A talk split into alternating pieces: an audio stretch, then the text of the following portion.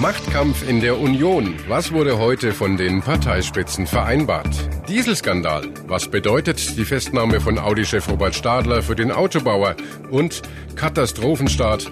Was sagt Weltmeisterkapitän Philipp Lahm zum Auftreten seiner Ex-Kollegen? Besser informiert aus Bayern und der Welt. Antenne Bayern. The Break. Es ist der 18. Juni 2018. Hallo zur ersten Ausgabe des Nachrichtenpodcasts von Antenne Bayern. Ich bin Chefredakteur Ralf Zinno. Redaktionsschluss für diese Folge war 16 Uhr. Heute wurde Audi-Chef Rupert Stadler festgenommen. Hintergrund ist die Dieselaffäre.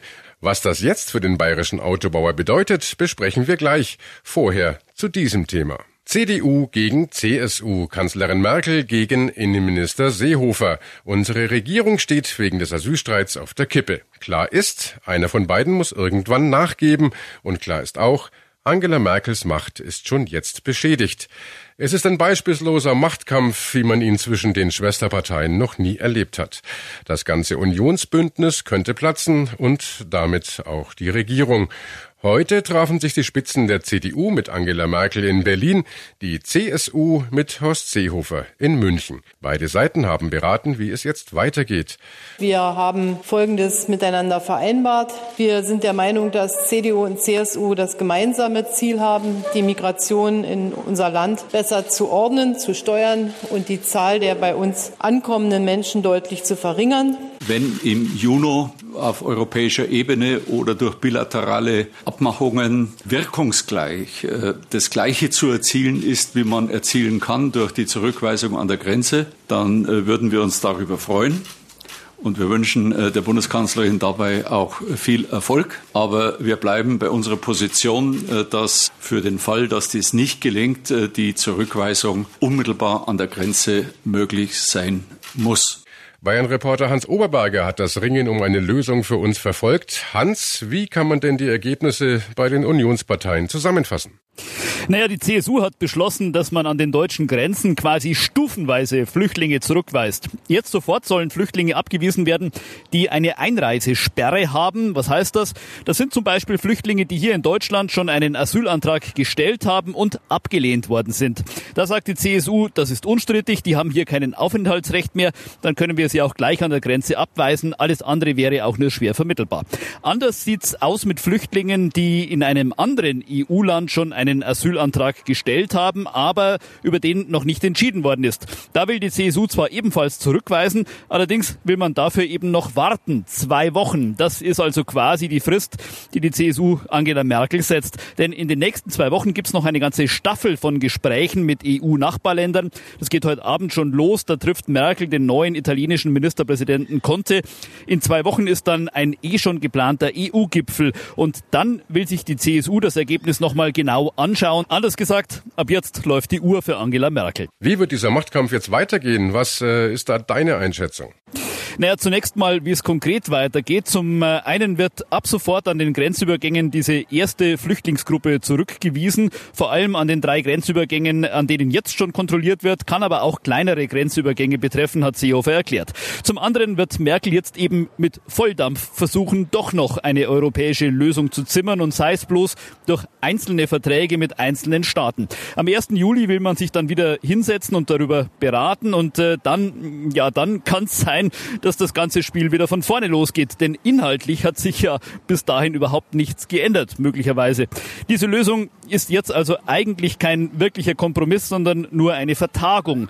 Was da sein wird, lassen wir in Ruhe auf uns zukommen, hat Seehofer gesagt. So wie es im Moment aussieht, wird Seehofer dann aber seine Rückweisungen durchsetzen auch wenn er erklärt hat, er werde vorher anstandshalber mit Merkel nochmal reden.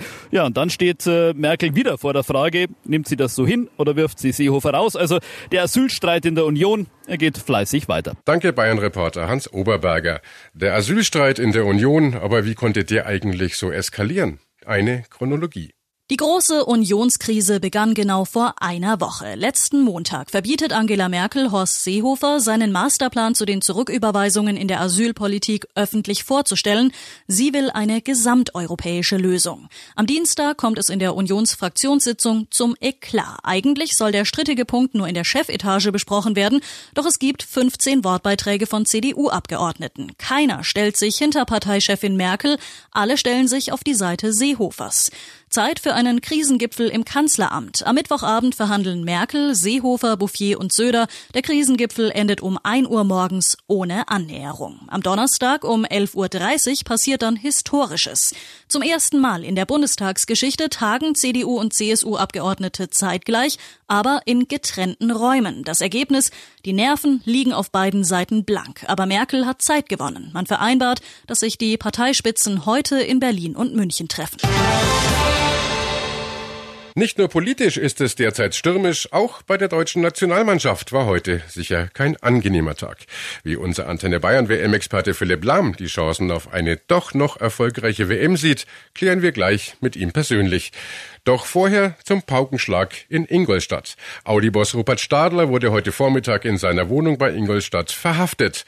Die Staatsanwaltschaft begründet die Inhaftierung mit Verdunkelungsgefahr, da sie befürchten, dass Beweismittel vernichtet oder Zeugen beeinflusst werden könnten. Verdunklungsgefahr heißt, dass es konkrete Hinweise darauf gibt, dass der Beschuldigte möglicherweise zeitnah auf Beweismittel einwirken könnte, etwa dass er andere Personen, die mit dem Verfahren zu tun haben, als Zeugen in Betracht kommen, in einer bestimmten Weise beeinflussen wird, ihr Aussageverhalten bei den Behörden beeinflussen könnte. Antenne Bayern Reporter Nils Paul, wie reagiert man denn beim Mutterkonzern VW auf die Vorwürfe und äh, was hat diese Festnahme für Folgen? Ja, bei Volkswagen will sich aktuell niemand zu dem Fall äußern. Es heißt nur, die Unschuldsvermutung gilt auch für Herrn Stadler. Für VW wird die Sache nun definitiv ungemütlicher, denn Stadler sitzt auch bei VW im Vorstand und falls einem Vorstandsmitglied vorsätzlicher Betrug nachgewiesen werden kann, dann dürften die Chancen der betroffenen VW-Besitzer auf Schadenersatz deutlich steigen. Es könnte eine neue Klagewelle auf den Autobauer zurollen. Und auch eine Menge Geld könnte das Ganze kosten. Gibt es weitere Reaktionen auf die Festnahme? Die Anleger machen sich Sorgen. Wie gesagt, hier steht eine neue Klagewelle zu befürchten. Der Kurs der VW-Aktie ist deutlich gefallen, zwischenzeitlich um knappe drei Prozent. Und im politischen Berlin ist die Sache natürlich Futter für die Opposition. Grünen Fraktionsvize Krischer sagte, die Festnahme zeige, dass die Autobauer diesen ganzen Skandal offenbar überhaupt nicht ernst genommen haben. Es sei gut, dass nun die Staatsanwälte versuchen, den größten Industrieskandal der deutschen Nachkriegsgeschichte strafrechtlich aufzuarbeiten, da wo die Bundesregierung versagt habe, so Krischer. Danke, Bayern-Reporter Nils Paul. So hat sich den WM-Start unserer deutschen Mannschaft sicher niemand vorgestellt. Und die ganze Sportwelt treibt sich verwundert die Augen. Die italienische Tutto Sport schreibt, miserabler Auftakt des Weltmeisters. Mexiko beherrscht das Match gegen die Deutschen, die selten so konfus aufgetreten sind. Der englische Daily Mirror titelt, Deutschland fassungslos schlecht in ihrem WM-Auftaktspiel. Auch die Erwartungen der Fans in Bayern sind deutlich zurückhaltender geworden. Wenn sie schon wieder zusammenreißen und dann muss man gucken, dass man ein bisschen Glück hat gegen die Schweden und Südkorea und dann hoffentlich langt. Die waren nicht gut gestern. Grottenschlecht. Kein Zusammenspiel, nichts. Ja, ich glaube, wir waren uns ein bisschen zu sicher in unserer ganzen äh, Spielweise und die letzte Konsequenz hat einfach gefehlt. Das ist vielleicht jetzt besser ein Schuss vom Bug, wie wenn sie dann es wirklich schaffen, ins Viertelfinale zu kommen, da dann zu verlieren, weil jetzt ist es noch nicht so schlimm. Sie werden wahrscheinlich versuchen, die Fehler auszumerzen. Ich glaube allerdings noch nicht so ganz dran. Grausam weil nicht zusammengelaufen ist. Wenn sie so weiterspielt, scheidet sie aus. Ganz einfach. Unsere Kollegin Katrin Müller-Hohenstein ist ja für uns hautnah dran an der deutschen Mannschaft. Hallo nach Russland. Hallo Katrin. Hallo nach Bayern. Katrin, bei deinem Interview mit Jogi Löw waren gestern ja Millionen noch live dabei. Wie ging denn der Abend dann weiter, als die Fernsehkameras aus waren? Die Mannschaft, die war relativ schnell wieder im Hotel. Um 22.03 Uhr hier Ortszeit ist sie am Mannschaftsquartier mit dem Bus angekommen. Das ist dieser Bus mit dem Slogan, ihr erinnert euch, zusammen Geschichte schreiben. Das ist ihnen gestern gelungen, auch wenn nicht ganz so, wie wir das gehofft haben. Aber Joachim Löw hat tatsächlich noch nie ein Auftaktspiel verloren. Und jetzt sollten sie halt einfach zusammen nach Lösungen suchen. Am Samstag um 20 Uhr geht's ja dann im nächsten Spiel gegen die Schweden. Da muss jetzt natürlich ein Sieg her. Schweden hat ja heute 1 zu 0 gegen Korea gewonnen. Katrin, hast du denn irgendwas, was uns deutschen Fans Mut macht, dass die Mannschaft am nächsten Wochenende besser performt? Ja, und zwar die WM 82 in Spanien. Damals gab es eine Auftaktniederlage gegen Algerien, übrigens noch für die Bundesrepublik. Das zweite Spiel haben sie dann äh, gewonnen gegen Chile. Dann gab es die Schande von Gijon, das 1 zu 0 gegen Österreich. Das wollen wir natürlich überhaupt nicht mehr haben. Aber am Ende stand Deutschland noch im Finale gegen Italien. Das haben sie dann 1 zu 3 verloren. Aber immerhin, es funktioniert, dass man nach einer Auftaktniederlage noch ins Finale kommt. Aber Moment, ich bin noch nicht fertig, denn es gibt noch einen statistischen Fun Fact. Die letzten beiden Weltmeister Spanien und Italien sind jeweils bei der nächsten WM in der Vorrunde ausgeschieden.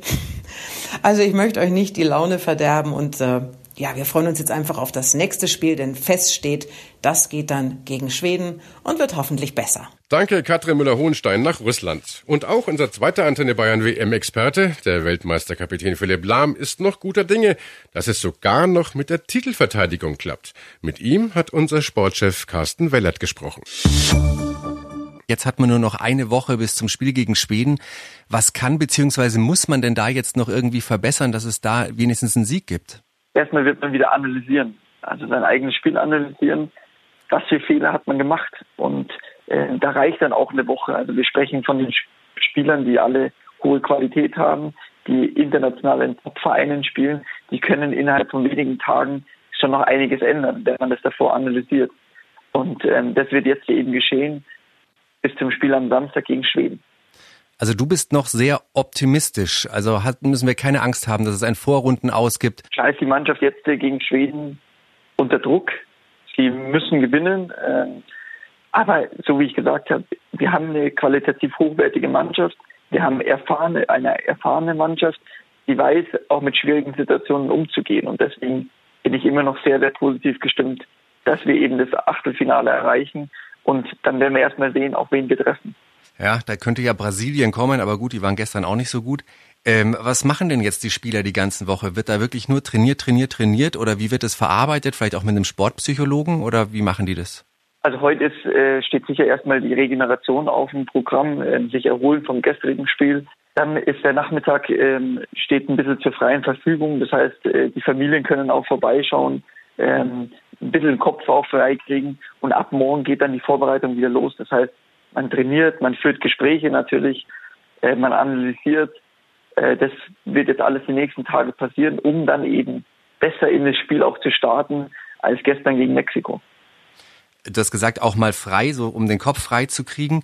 Äh, was darf man denn da machen als Nationalspieler? Gibt es irgendwie Vorgaben, dass es nicht irgendwie ähm, dann die Presse schreibt, ähm, das und das machen sie in der Freizeit, hätten sie mal besser nicht gemacht? Also eigentlich sind äh, die Spieler dafür selbst verantwortlich und ähm, die wissen ganz genau, was kann ich mir erlauben und was weniger vielleicht. Und ich glaube nicht, dass die Spieler jetzt große Lust haben, in, in der jetzigen Situation rauszugehen, in die Stadt zu gehen, sich was anzuschauen. Ich glaube eher, dass es, so wie ich gesagt habe, darum geht, die, die Familien zu treffen, die ein oder oder den anderen Sport vielleicht zu machen. Vielleicht geht der eine oder andere golfen dann auch mal, wenn der Platz in der Nähe ist. Eben einfach, um den Kopf heute frei zu bekommen weil ab morgen geht dann wirklich die Vorbereitung zu 100 Prozent los auf das nächste Spiel, auf ein ja, entscheidendes Spiel schon. Ich höre raus, du sagst, wir packen es noch und der fünfte Stern ist noch drin.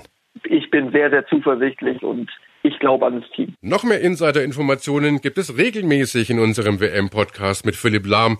Den gibt's auf antenne.de und natürlich überall, wo es Podcasts gibt. Und das war The Break, der Nachrichtenpodcast von Antenne Bayern am Montag, den 18. Juni 2018. Ich bin Chefredakteur Ralf Zinno. Antenne Bayern. Besser informiert. Jeden Tag. Zu jeder vollen Stunde auf Antenne Bayern. The Break gibt's auch morgen wieder um 17 Uhr. Jetzt abonnieren.